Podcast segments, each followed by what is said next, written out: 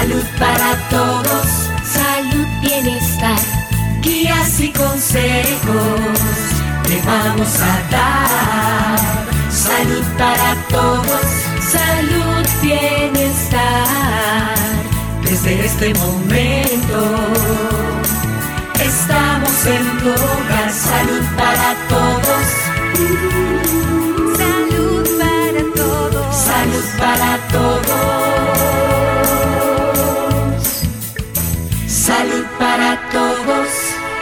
Boom. Hola, muy buenos días a todos, que el Señor me los bendiga. Los saluda Charmila Gómez en cabina. Javier Marrero nos acompaña hoy en Controles. Yo quiero agradecerles por estar esta hermosa mañana de viernes con nosotros en un espacio más de salud para todos, desarrollado por la Caja Costarricense de Seguro Social, donde cada mañana aquí en los 98.7 de Colombia, ustedes y yo nos encontramos para conversar estos temas de salud que tanto nos benefician a nosotros, a nuestros seres queridos y a nuestros familiares. Importante que repliquen la información que los especialistas nos regalan en esta maravillosa hora de programa. Que ustedes sean nuestros mejores promotores de la salud. Y yo les recuerdo que puede seguirnos a través de la página de la Caja Costarricense de Seguro Social. Yo los invito a darle like a Facebook, Twitter, Instagram. Además, escuchar estos programas por Spotify y podcast y ver esa transmisión en vivo por Columbia Digital. Así que tenemos muchas opciones para que usted no se quede sin un solo programa.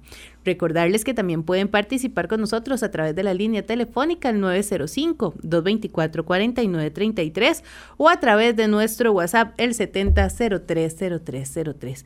Hoy quiero contarles que estoy en compañía de la doctora Carla Roldán, ella es vascular periférico del Hospital Max Peralta de Cartago. Vamos a conversar de un tema muy importante como es la mala circulación. ¿Cuántas veces no hemos escuchado a las personas eh, decir que tienen mala circulación? Bueno, ¿a qué nos referimos con eso? Una mala circulación sanguínea afecta nuestros pies y piernas mucho antes de lo que aparezcan las primeras señas visibles. El cansancio excesivo, perdón, el dolor en las extremidades o los pinchonazos pueden ser uno de los primeros síntomas. No obstante, cabe destacar que hay señales que se observan a simple vista y muestran que sufrimos este problema. El grado de, de, gravedad, perdón, sigue siendo en una escala de leve, moderado de riesgo, preocupante, severo. Entonces, patológico y crónico también se meten dentro de toda esta sintomatología. Los signos más frecuentes son las arañas vasculares, las varices, las piernas hinchadas, sensación de hormigueo y calambres, engrosamiento y cambio del color de las uñas de los pies, alteraciones en el color de la piel también, el agotamiento y la falta de rapidez en los movimientos, los cambios de temperatura, piel muy seca, dura y acartonada, la cicatrización lenta de heridas y Parte de esto hoy lo vamos a poder conversar y ahondar más en este tema con la doctora. Muchas gracias, doctora, por estar con nosotros. Hace días que no nos veíamos y para mí es un placer contar con su presencia y que nos eduque en estos temas que tanto llaman la atención, más ahora que también tenemos parte del COVID y que dentro de los síntomas hablan de cansancio y ya podemos estar ligando todo y nos malinformamos y caemos en consultas que a veces no necesitamos. Así que muchas gracias, doctora. No, buenos días a todos. Es un placer para mí estar aquí compartiendo con todas las personas que nos escuchan y eh, un placer verte nuevamente. Eh, sí, en cuanto a lo que es eh, problema de circulación, ¿verdad? que no solamente vamos a hablar aquí de varices, arañitas, sino que, como te lo mencionaba anteriormente, tenemos dos tipos de mala circulación, la circulación arterial, ¿verdad? Y la circulación venosa. Lo más frecuente, y lo que es lo que vemos en la consulta constantemente, que las personas lleguen y nos digan, eh, me duelen las piernas, se me hinchan, tengo varices, tengo las, las arañitas, que son telangiectasias. Esto es lo más frecuente. Ahora, con lo que es el tema de pandemia, lo hemos visto más acentuado de que la gente ahora está más tiempo pegada al computador, pasa más tiempo sentada. Ya no es lo mismo cuando iban a la oficina, cuando iban a, su, a su negocio incluso, ¿verdad? Y que están para allí, para acá. Entonces, eh, se queja mucho de edema en las piernas, eh, me salió una varicita, me, me, me, han estado saliendo arañitas. Entonces todo esto lo hemos visto con muchísima frecuencia. Cuando hablamos de mala circulación, ¿qué es lo que ocurre? Mala circulación venosa, la sangre no se está devolviendo adecuadamente al corazón. ¿Y esto por qué? Porque hay un daño a nivel de las venas.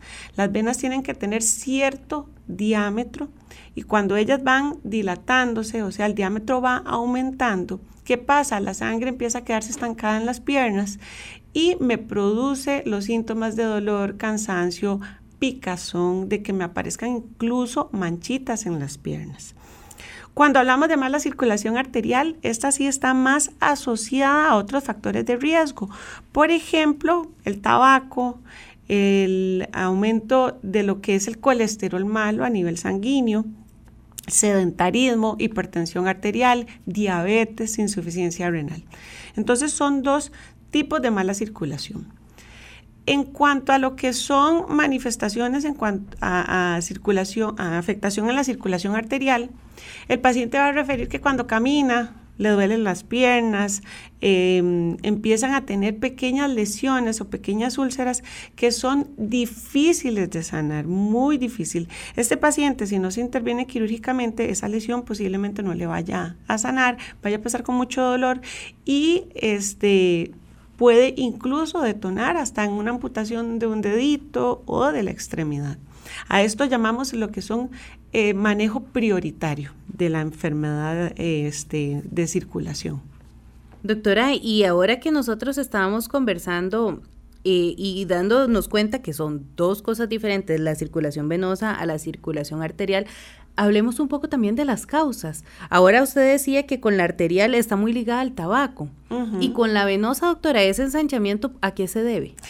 Eh, en el caso de lo que es la afectación venosa, el principal factor de riesgo es la herencia, que generalmente son causas desconocidas, son causas idiopáticas, que por un factor genético ya traemos esa predisposición. Otros factores asociados, por ejemplo, la carga eh, estrogénica, las mujeres, digamos, que tomamos anticonceptivos o la cantidad de embarazos, esto también me va a afectar directamente la pared de las venas. Nosotros tenemos receptores de estrógenos en las venas. Entonces, toda esta, em, cuando se toman anticonceptivos combinados, em, tienen su carga estrogénica y entonces ese estrógeno se me va a pegar directamente en los receptores de la pared de la vena y me la va a afectar.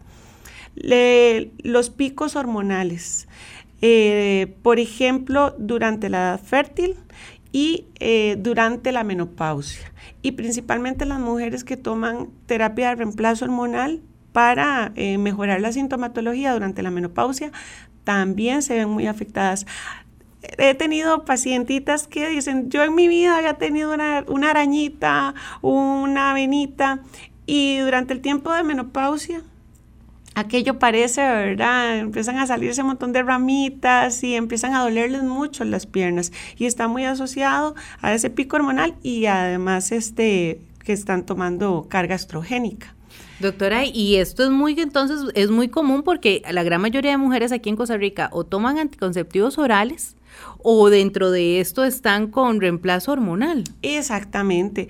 También, por ejemplo, las pacientes que han sido tratadas de un cáncer de mama y que se les deja terapia con tamoxifeno durante cinco años posterior a la resolución del, cáncer. Em, el tamoxifeno es un precursor de enfermedad venosa también, afecta directamente las piernas, entonces empiezan con pesadez, con cansancio y con este, los signos visibles a nivel de las piernitas. Otros factores de riesgo, por ejemplo, es estar mucho tiempo de pie, estar mucho tiempo sentado también, porque a veces se tiene el, mito de, no, pero yo paso sentado la mayor parte del tiempo, pero es igual de malo. Igual, ¿por qué? Porque no estoy bombeando la sangre. Entonces, la sangre se me queda estancada en las piernas. Entonces me empiezan a aparecer que venitas, que la hinchazón en las piernas, que la vena principal empieza a dilatarse y ahí es donde empezamos a, a tener esos problemas. Y no necesariamente tenemos que tener las piernas cargadas de varices o cargadas de arañitas para tener un problema de insuficiencia venosa. Ahí siempre se usa el mal término, el término incorrecto de varices internas. Las varices internas en realidad no existen, pero sí uno a nivel de ultrasonido lo que puede observar es que las venas del sistema venoso superficial, las venas principales, pueden dilatarse, pero no se ven a simple vista. Entonces eso es lo que es mal llamado varice interna. ¿Cómo lo hemos escuchado, doctora, ese término? Muchísimo, sí, muchísimo. Este, las personas llegan y, le dicen a uno, yo tengo una varice interna, pero uno ya entiende el concepto, ya uno hasta se familiarizó con el concepto exactamente de que posiblemente es que tenga una afectación en esas venas principales. Doctora, y ahora, ahora igual vamos a poder brindar también recomendaciones porque este tema llama mucho la atención, son muchas las personas que, que comentan o que consideran tener mala circulación. Y, bien lo decía usted, eh, parte de herencia y parte eh, de, de, esta genética, el tema también si yo he fumado, si no me he cuidado, si yo trabajo mucho tiempo de pie o trabajo mucho tiempo sentado y tal vez no hago ejercicio. Bueno, vamos a estar ampliando parte de, de esto, pero doctora, entonces en algún momento nosotros podemos eh, empezar a, a decir que tenemos mala circulación y llegar a consultar antes de que ya nuestras piernas, como decimos, se me dañaron, están muy dañadas y necesito tal vez una cirugía. Eh, sí, el, los problemas, ¿verdad? Principalmente, por ejemplo, los problemas a nivel venoso se empiezan a notar. En los hombres es frecuente que si van a tener varices cuando sea un adulto joven, empiezan a manifestarse desde que son adolescentes. Uno ve ahí a veces eh, muchachos chiquillos de 16 años, de 17, de 17 años que se los llevan las mamás a, los, a la consulta eh, de que ya empiezan a tener varices y son varices grandes. Entonces, desde esa edad tan temprana ya se puede empezar a hacer un diagnóstico. En cuanto a las mujeres, es más frecuente que se empiecen a manifestar en la edad, eh, pues en la, en la, edad fértil después de los 20 años, ¿verdad? Eh, que empiezan con dolores en las piernas y que si ya empezaron a tomar anticonceptivos, este, que si ya tuvieron embarazos. Entonces ya desde temprana edad también se empieza a notar. Es más frecuente después de los 20 años que uno ya puede empezar a notar estas molestias. Y claro que se puede empezar a, prevenir, se puede empezar a hacer algo para prevenir que el daño o la, afectación eh, se desarrolle más rápidamente. En cuanto a lo que es enfermedad arterial, como está asociado a, a morbilidad, ¿verdad? Y a otros factores de riesgo como el tabaco, este, e incluso los malos hábitos alimenticios, que son los que nos descompensan ahí, el colesterol, los triglicéridos. Entonces sí lo podemos ver en edades ya más avanzadas, por ejemplo, después de los 40, después de los 50 años. Eso sí, cuando tenemos enfermedad arterial antes de los 50 años, es un, un tiene mal pronóstico.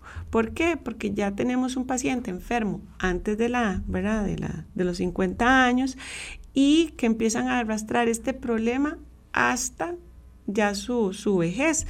Y muchas veces detonan, como te había dicho anteriormente, en amputaciones. Entonces, uno siempre le dice a los pacientes, cuídese, tenga buenos hábitos alimenticios, control de sus patologías, mantener una presión arterial adecuada, si es diabético, mantener los niveles de azúcar estables, si eh, fuma, este, tratar de ir dejando de fumar, incluso se hace la recomendación de eh, asistir a las clínicas de cesación de fumado que la caja este, tiene, ¿verdad? En todos sus establecimientos, siempre son dirigidos a, estas clínicas. Y eh, muy importante también practicar ejercicio, que el ejercicio, tanto para la enfermedad venosa como para la enfermedad arterial, siempre va a ser un factor protector.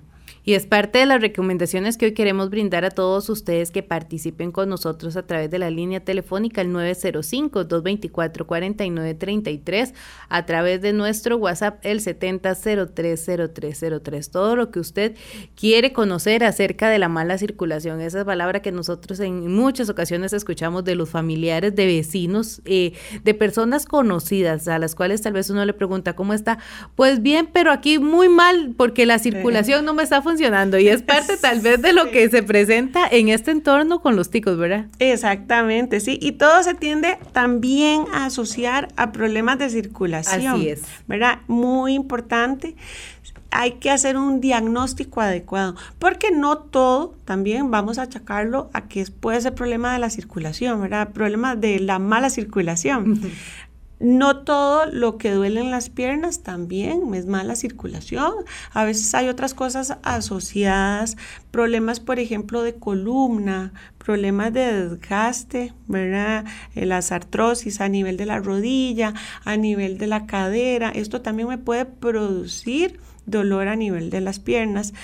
Eh, enfermedades reumatológicas, por ejemplo, la artritis es muy frecuente que el paciente le duelan todas las articulaciones y se asocia mucho tal vez a que tenga un problema de mala circulación, pero no necesariamente. Entonces hay que hacer también un diagnóstico adecuado.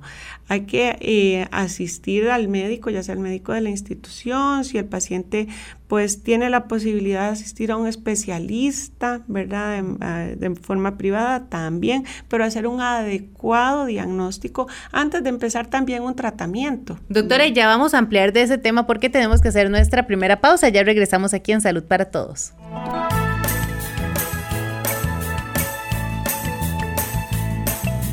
Active su escudo protector cada vez que llegue a su lugar de trabajo. Recuerde lavarse muy bien las manos con agua y jabón. Limpie las superficies de su entorno y mantenga la distancia de al menos dos metros con sus compañeros. Caja Costarricense de Seguro Social. Cuando el médico u odontólogo lo incapacita, es para que usted recupere su salud. Es un tiempo para cumplir con las indicaciones médicas y no para pasear a menos que sea para recibir tratamiento y debe quedar anotado en su expediente. Durante su incapacidad no debe hacer labores físicas o intelectuales remuneradas o no.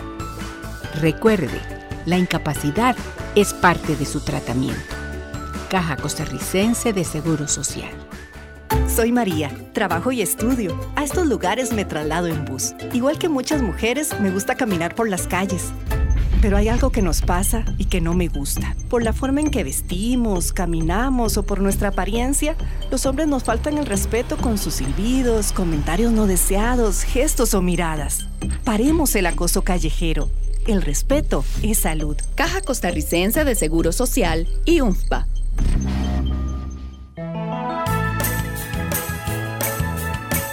Colombia.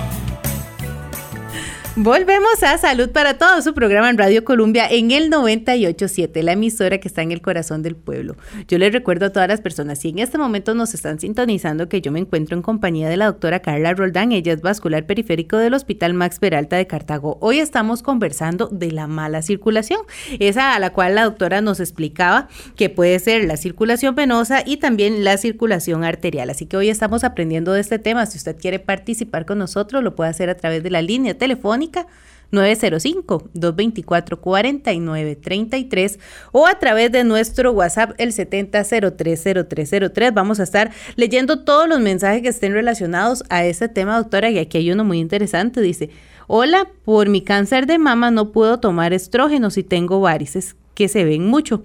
Yo tomé tomaxifeno. Quiero hacerme un tratamiento que se llama Benacel. Tengo 74 años. ¿Es peligroso por mi caso? Eh, no, eh, lo que es el tratamiento de Benacil básicamente es para eh, ocluir la vena que está causando el problema. Entonces no es peligroso que se haga este tratamiento en su caso, más que ya no está, bueno, que no está tomando estrógenos y que no es un antecedente, digamos, de una trombofilia, por ejemplo que sí hay riesgo, por ejemplo, de, desarrollar una trombosis.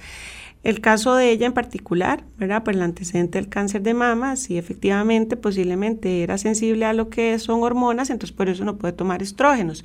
Entonces, no es este contraindicado, se favorece mucho del procedimiento y sí le recomiendo que dentro del tratamiento, como tiene varices que le duelen mucho, una persona, aunque ya se opere, esto yo siempre les explico como para ilustrar, ¿verdad?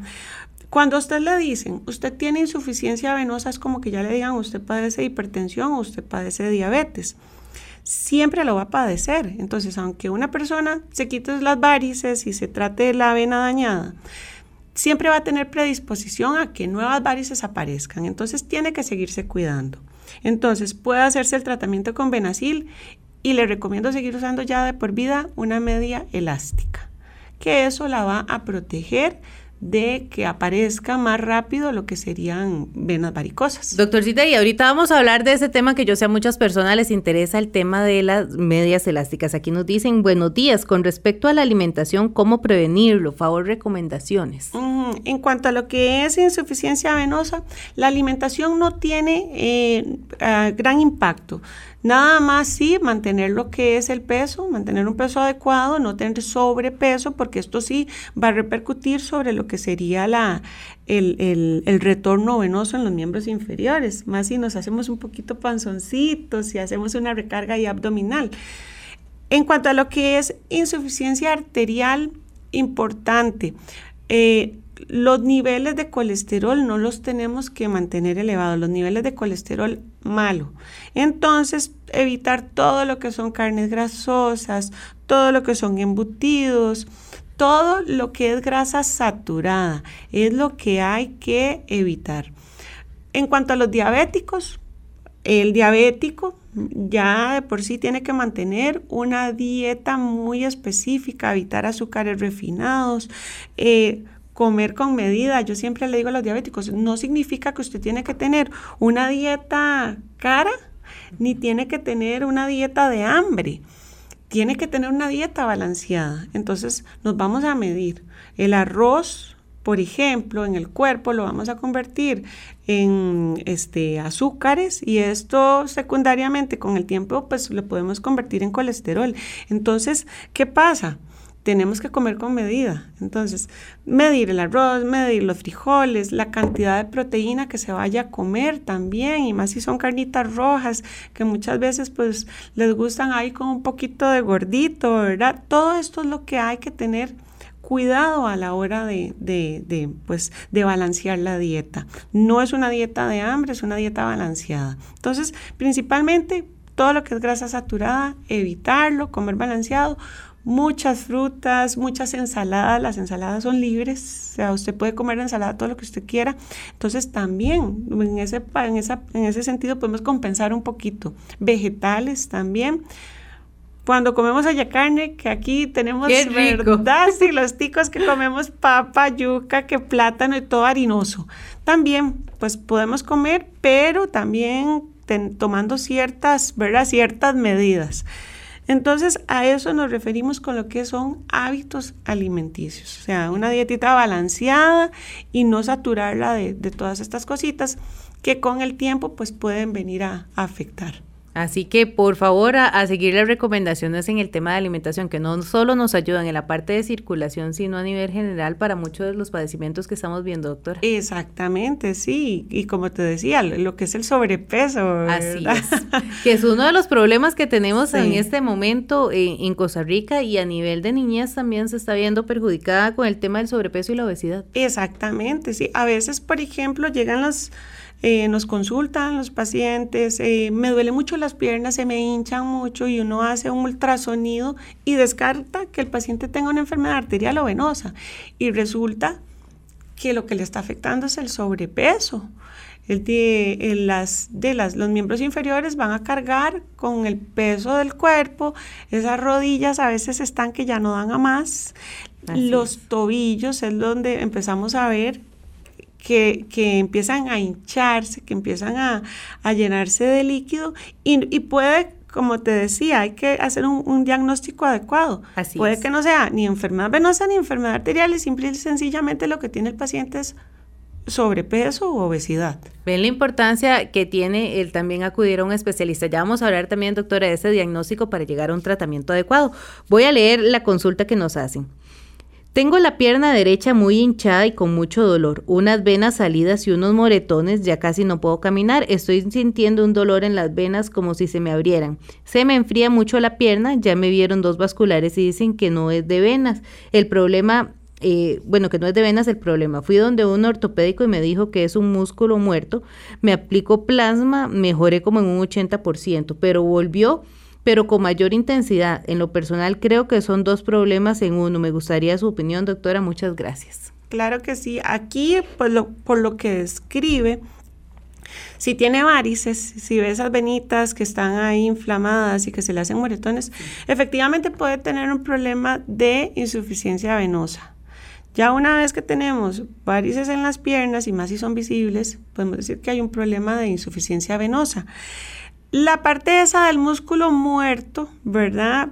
Pues ah, está ahí como un poco tal vez confuso, ¿verdad? lo que es el concepto, pero sí tal vez puede ser que tenga una enfermedad mixta. Hay pacientes que tienen tanta afectación arterial como enfermedad venosa. Entonces, pueden desarrollar incluso lesiones mixtas, que entonces uno no sabe si tratarlas como una enfermedad venosa o una enfermedad arterial, porque no sabe si colocarle venda elástica o no porque puede ser contraproducente, una con la otra, doctora. Una con la otra, exactamente. Sí habría que revisarla, yo creo que sí habría que, eh, no sé si en algún momento le habrán hecho un ultrasonido, le habrán hecho, ¿verdad? Algún tipo de estudio más, más a profundidad para descartar. Pero sí eh, sería mejor que consulte nuevamente y para hacerle un diagnóstico ahí más certero. Perfecto, doctora, y con esta información vamos a hacer nuestra segunda pausa. Ya regresamos aquí en Salud para Todos. No baje la guardia. Si tiene que salir de casa a realizar compras o hacer otras diligencias, mantenga la distancia de al menos dos metros con otras personas. El distanciamiento evita el contagio del virus del COVID-19. Caja Costarricense de Seguro Social. Cuando el médico u odontólogo lo incapacita, es para que usted recupere su salud. Es un tiempo para cumplir con las indicaciones médicas y no para pasear, a menos que sea para recibir tratamiento y debe quedar anotado en su expediente. Durante su incapacidad, no debe hacer labores físicas o intelectuales remuneradas o no. Recuerde, la incapacidad es parte de su tratamiento. Caja Costarricense de Seguro Social. Colombia.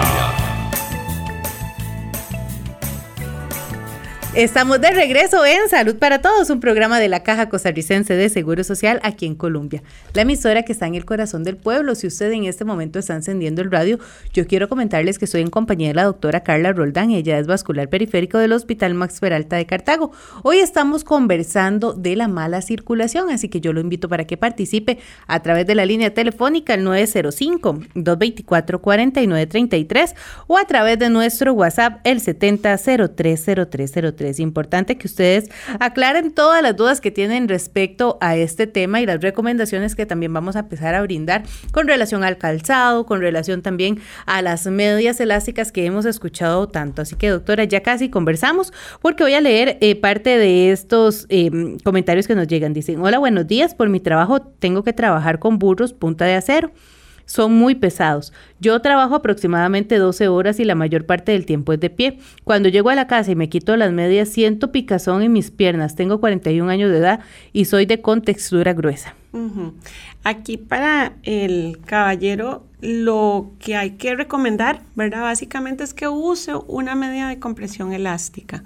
Si no tiene varices de momento y la pierna no está teniendo edema, o sea, no se le está hinchando, puede usar una media elástica hasta, la, debajo, hasta debajo del pie de la rodilla con una compresión 15-20 o 18-20. Esto para evitar que en la noche, posiblemente cuando ya llega y se quita los zapatos y se quita las medias que ande, eh, le dé esa sensación de picazón. Posiblemente, tal vez no lo anotó ahí, pero va a tener una sensación de pesadez, recargo, incluso hasta calambres se pueden sentir en horas de la madrugada. Y es que el paciente cuando llega a la casa ha pasado todo el día para allí para acá, ha estado de pie y sí, tal vez siente ese recargo y ese dolor, pero cuando llegan y se quitan los zapatos, se acuestan, el dolor aumenta. El dolor es peor. ¿Por qué? porque ya la pierna está recargada, recargada de un montón de sustancias que inflaman el músculo, que lo, lo, embotan y entonces el dolor tiende a ser peor en la noche. Entonces, recomendación usar media elástica durante las horas de, trabajo. Y ya casi ampliamos de ese tema para que tomen nota con relación a cuál media comprar. Aquí nos dicen SOS, ¿cómo eliminar los vasos capilares de las piernas sin riesgo y que no aparezcan? Mil gracias, Eli de Cartago. Yo creo que todas las mujeres estamos aquí eh, esperando la respuesta, de, esta pregunta que nos hacen. Claro que sí. Los vasitos capilares o las telangiectasias, cuando tienen un diámetro Mm, que es un poquito más grande, es mejor inyectarlos siempre. ¿Cómo evitarlo? ¿Cómo, cómo tratarlos sin riesgo? Ir donde un profesional, siempre es la recomendación. Ir donde un profesional, ir donde un vascular. ¿Por qué? Porque, bueno, nosotros siempre eh, la, mayoría de, de, los colegas vasculares siempre hacemos un ultrasonido antes de iniciar lo que es tratamiento de escleroterapia. Em, eso por un lado. Y después, cuando son arañitas muy finitas, muy chiquititas, y eso que tenemos pacientes que son muy así como muy estrictas, ya esas arañitas finitas, chiquititas, ya eso sí se puede tratar apenas con Apenas rojitas, doctor, apenas que se ven. Sí, que son muy como hilitos. Ya eso sí se puede tratar con láser, ¿verdad? Yo incluso después de un tratamiento de escleroterapia que quedan esas pequeñas arañitas que casi que ni se ven, sí le recomiendo a la paciente, vaya a, un lugar donde le hagan láser y ya eso se termina de, quitar. Pero siempre un profesional en vascular periférico, las arañitas se pueden quitar sin ningún riesgo usando los, pues, los líquidos adecuados. También hacemos terapia con ¿verdad? Con este esclerofón, que es un líquido que se hace como una espumita blanca, como la de la lavadora, digo yo. Se inyecta y la varice también se elimina. Como un lavadito. Sí, exactamente, la, la varice se elimina. Y este, siempre recomendamos el uso del soporte elástico después de hacerse este tipo de, terapia. No podemos decir que no van a aparecer de nuevo, porque esto es como un jardín, hay que estarle dando mantenimiento. ¿verdad? Y como decía anteriormente, una vez que usted ya tiene que le han salido vasitos capilares, van a volver a aparecer. Muchas veces aparecen hasta por fragilidad en la piel. Los capilares se inflaman y es cuando la gente dice se me reventaron los capilares. Se inflaman y ellos lo que hacen es que pues se hacen ya visibles en la capa más externa de la piel.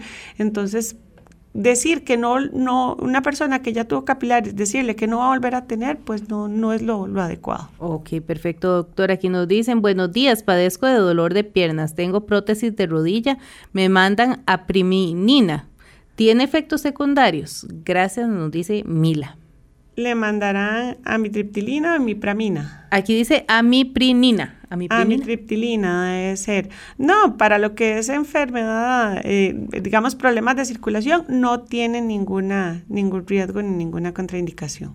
Doctora, aquí nos estaban preguntando que qué tanto influye en este tema la parte hereditaria. Bueno, ya ahora usted está comenzando en el primer bloque, ¿verdad? Sí, exactamente. La, la, la carga hereditaria, ¿verdad? Es el factor de riesgo más importante. Si mi mamá tiene varices, si mi mamá tiene enfermedad venosa, yo tengo un, un, un porcentaje de 60% de riesgo de padecerlo. Si son los dos progenitores, tanto papá y mamá, tengo ya un 90% de riesgo de padecerla.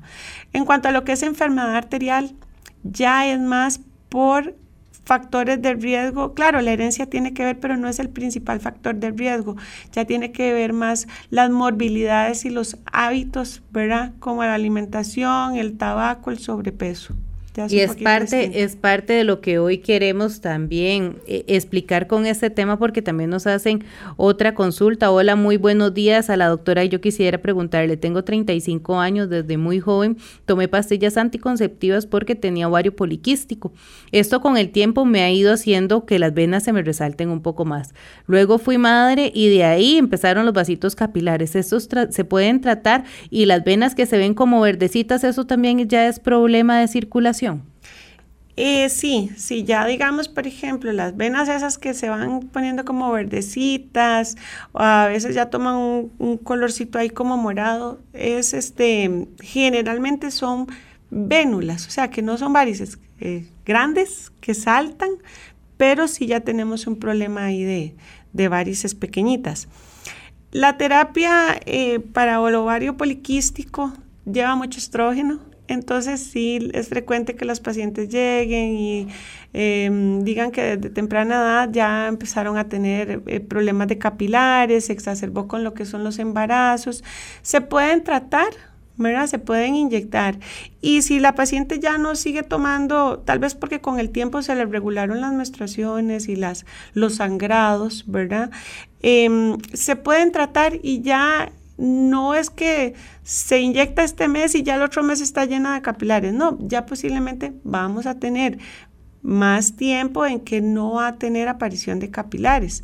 Sí es recomendable que cada cierto tiempo se haga una sesión de mantenimiento de escleroterapia, pero ya no es como tan frecuente si ya la paciente no sigue tomando estrógenos y además tal vez ya no piensa tener más, más embarazos. Ok, doctor, aquí dice, buen día, ¿qué tan cierto es que poner los pies sobre una almohada alivian las piernas y descansan? ¿Y a qué altura sería si hay que ponerlos? Gracias por tan buenos programas. Sí, excelente, digamos, la pregunta, porque es una recomendación que siempre se hace.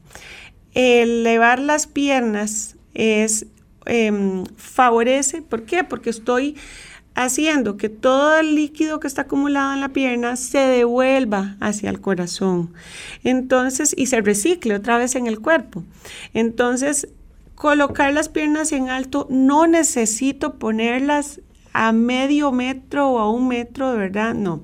25 centímetros es la recomendación. 25. 25 centímetros.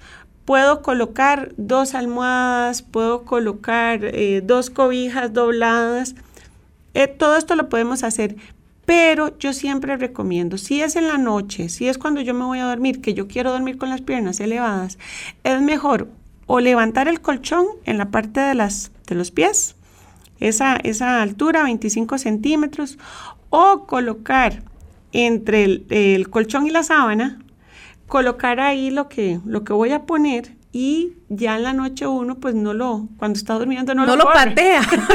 si no lo patea y amanece todo en el suelo, ¿verdad? Y, se pierde ahí el objetivo. Entonces colocarlo entre el colchón y la sábana, prensarlo y ahí entonces este, también es muy funcional. Pero lo mejor es como elevar la parte del colchón. Doctora, y eso también lo hacen, digamos, cuando tenemos el reflujo, lo hacemos de manera eh, contraria. exactamente. Bueno, en este caso podemos alternarlo. Exactamente, sí, no, y como no es tan alto, son 25 centímetros, entonces no va a dormir uno ahí como en una V. Porque hay personas que me dicen, oye, pero es que yo tengo reflujo y tengo que dormir con dos almohadas. Pues no, entonces a la altura más o menos igual de dos almohadas en las piernas, ya funciona. Vamos a, ajá, vamos a, a tener un, un, buen efecto. Doctora, aquí nos preguntan, buenos días, este tratamiento para las arañitas en las piernas lo hacen con la caja y es parte también de explicarles cómo se está trabajando en la caja, en el, en el servicio vascular periférico, ahora con el COVID también, ¿verdad, doctora? ¿Qué es lo que se está trabajando en este instante? Claro, sí. Eh, la caja, ¿verdad? Lo que la institución no hace tratamiento de arañitas vasculares. A nivel institucional, pues se trata lo que es la enfermedad grande, lo que sería las varices, ¿verdad? Hacer safenectomía, que es quitar la vena principal, varicectomía, que es quitar las varices que están ahí molestando, ¿verdad? En la pierna, que causan dolor y que incluso son precursoras también hasta de úlceras venosas. Entonces, todo esto es lo que se trata a nivel institucional. Ya lo que son los capilares, las telangiectasias, esas venitas chiquititas, eso ya a nivel institucional no se trata. ¿Por qué? Porque el volumen sería muy grande, ¿verdad? Y además de que muchas veces ya quitamos las venas, las varices y las venas grandes y ya resolvemos el problema de, digamos, del riesgo de úlcera venosa y de síntomas en las piernas. Em, en algunos, eh, en algunos hospitales del país también se hace lo que es el procedimiento de ablación por radiofrecuencia, que es lo que la gente comúnmente conoce la cirugía con láser, ¿verdad? Pero en realidad es em, cerrar la vena con, mediante una, una terapia térmica. ¿Verdad? uno le, confiere calor a la vena y ella se cierra. Es mínimamente invasivo. No todos los hospitales del país la tienen. En Cartago nosotros lo hacemos, ¿verdad? En el San Juan de Dios se hace, yo creo que en Heredia también.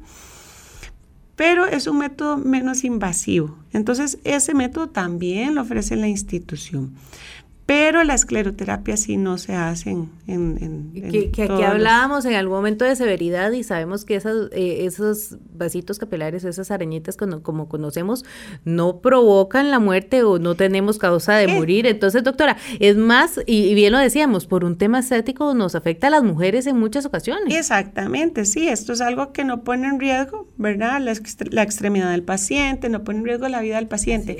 A diferencia, por ejemplo, de la enfermedad arterial muy, eh, ahora que lo mencionábamos, que estamos tratando ahora en, tiempo de COVID, ¿verdad? En vascular periférico en el hospital, se está tratando todo lo que es prioritario.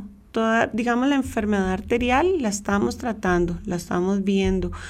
¿Por qué? Porque esto sí pone en riesgo la extremidad del paciente. Un paciente por, por, por una enfermedad en las arterias puede perder la extremidad. Entonces es lo que estamos tratando.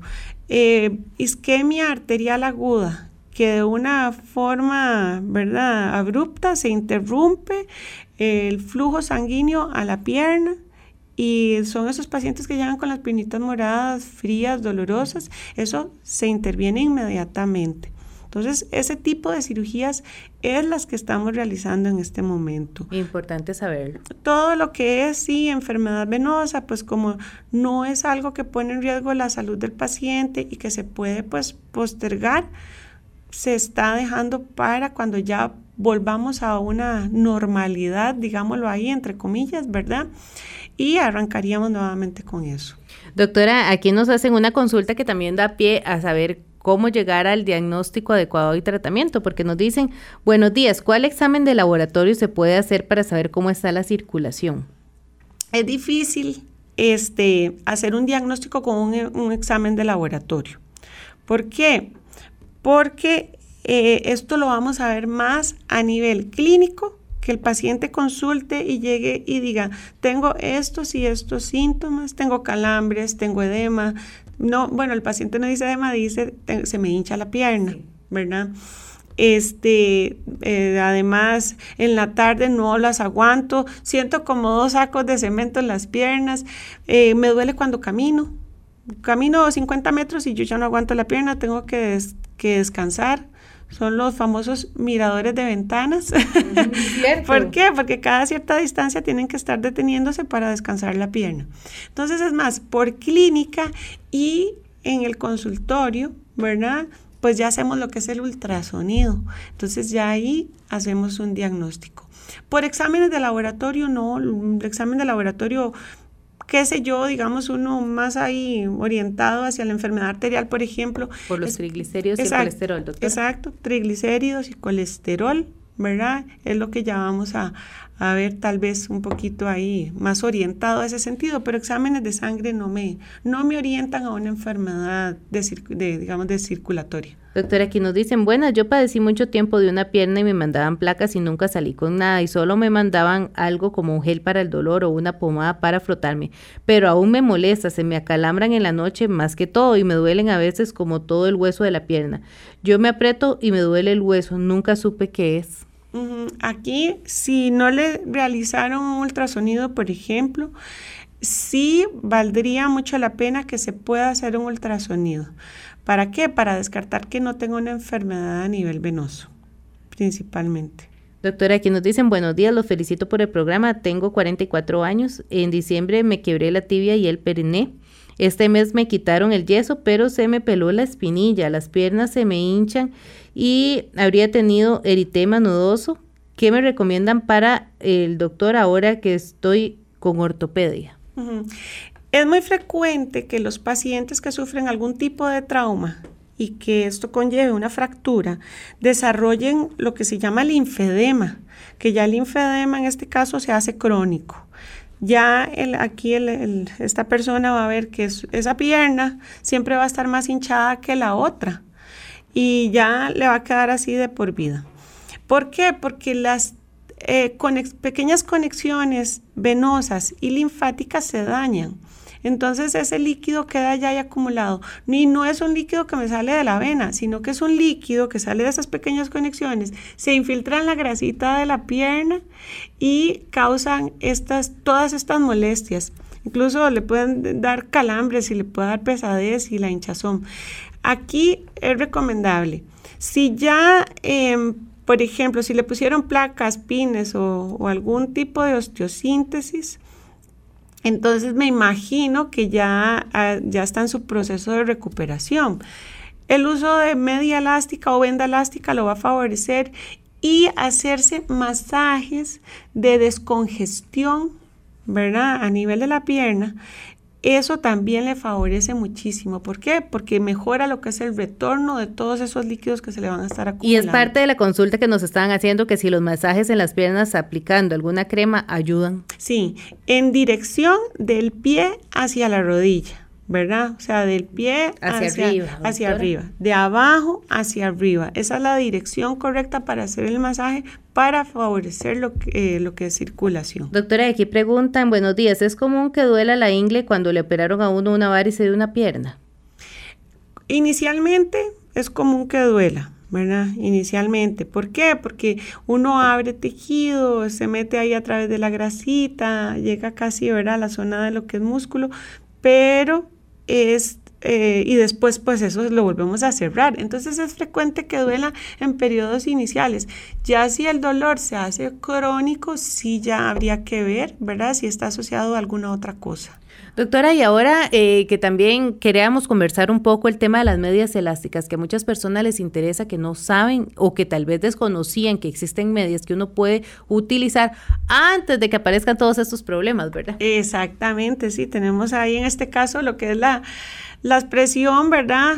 Que yo digo preventiva, ¿verdad? ¿Para qué? Para evitar llegar a problemas mayores. Entonces, las medias elásticas se usan en pacientes con enfermedad venosa, diferente a las personas con enfermedad arterial que no es eh, adecuado que, la, que las utilicen. En cuanto a los diabéticos, existen medias para diabéticos, hay medias especiales, entonces estas pues sería otro, otro tema, ¿verdad? Pero lo que es la media elástica para la enfermedad venosa, la podemos clasificar en medias de compresión ligera, moderada y ya compresión fuerte. La compresión ligera, que es de 15 a 20 o 18 a 20, ¿en qué caso las vamos a utilizar? Pacientes que pasan mucho tiempo sentados, pacientes que no tienen todavía enfermedad venosa visible, y, pero que cuando llegan a la casa sienten las piernas recargadas, poco dolorosas, eh, tal vez unas pequeñas telangiectasias. Entonces esta es la presión adecuada, 15-20. Los pacientes que ya tienen varices, que ya tienen edema o hinchazón en las piernitas, o incluso hasta que ya tienen presencia de úlceras, pueden usar presión 20-30. Yo también recomiendo esta presión para los pacientes que han tenido, que tienen antecedente de trombosis venosa profunda que ya tienen que usar media para toda la vida, pueden usar esta presión 20-30. Y ya la presión, la presión fuerte 30-40 la recomiendo en pacientes que tienen síndrome post-trombótico, que son piernas hinchadas, piernitas manchadas, que se hace una manchita como café, este, que tienen a veces hasta úlceras pequeñitas múltiples, o también en los pacientes con linfedema crónico, ¿verdad? que ya es un problema que no se va a resolver, que el paciente tiene que vivir con esa piernita hinchada toda su vida, y que es necesario que utilice un soporte elástico todos los días. Doctora, y a nuestro amigo que nos escribía que usa zapatos punta de acero, entonces le sirven las 15-20. Si no tiene varices, si lo que tiene es como que cuando se quita la media en la noche le, pica, le duele, puede usar 15-20 o 18-20 perfectamente. Perfecto, así que a seguir las recomendaciones. Aquí nos preguntan, saludos y disculpen la ignorancia, pero ¿dónde se hace el ultrasonido? ¿En toda la pierna o dónde? En la pierna, exactamente, se hace en toda la pierna y esto lo puede hacer el ultrasonido, pues bueno, los vasculares tenemos formación en lo que es realización de este tipo de ultrasonidos. Eh, o también pueden asistir a, donde un radiólogo y también le puede hacer este ultrasonido. Radiólogo o vascular, periférico. Así que importantísimo, dice. Fui donde un especialista vascular, él me dice que tengo mala circulación, me manda a usar medias elásticas y a tomar una Daflón de mil miligramos por día, pero siento que esto no me hace bueno. No me dijo si mi problema era venoso o arterial. Si le dio esa recomendación, el problema que el colega encontró es un problema venoso, ¿verdad? Em, la media elástica, ¿en qué presión dice que se la dejó? No, nada más dice media elástica, media elástica, ¿verdad? Sí, no dice la presión. Hay que ver también si la presión que está utilizando es la adecuada. Otra cosa muy importante. La sí le mandó tratamiento, el Daflón. El Daflón, sí. Pero una cosa muy importante con lo que es la media elástica. La media elástica hay que ponérsela desde temprano. Ojalá se levante uno, se bañe y se la coloque. Porque a veces vienen y se colocan la media a media mañana o a mediodía o se la ponen hasta en la tarde porque ya me duele la pierna. No, la media funciona cuando uno se la pone desde temprano, precisamente para evitar el recargo en la pierna y que ya en la tarde me duelen las piernas. Tal vez habría que hacer, si, tomar todas estas consideraciones, a ver si lo está haciendo de una forma adecuada y si varía esa, la utilización de la media. El Daflón es un medicamento que es un medicamento flebotónico, eh, me favorece la circulación venosa. Es un medicamento en realidad bastante recomendado. Entonces, también hay que ver cuánto tiempo tiene de tomarlo, porque en, etapas iniciales, pues él tarda su acción, ¿verdad? Pero eh, tomándolo seguido por un periodo aproximado de tres meses, en realidad el medicamento es bastante efectivo. Doctora, aquí nos dicen, buenos días, una pregunta, si se hinchan las piernas, ¿no se debe usar medias elásticas? Y si sí, ¿cuántas horas al día? Más bien es al revés, si se me hincha la pierna, más bien yo tengo que usar media elástica. Usarla, ojalá durante todo el día. repito, se levanta uno, se baña, se la coloca y ojalá quitársela ya cuando uno se va a acostar. Y aquí nos dice un amigo, tengo 57 años, varón, paso de pie todo el día, nueve horas, paso todo el día con las piernas cansadas, ¿qué hago? ¿Media elástica y ejercicio, doctora? Media elástica, ejercicio.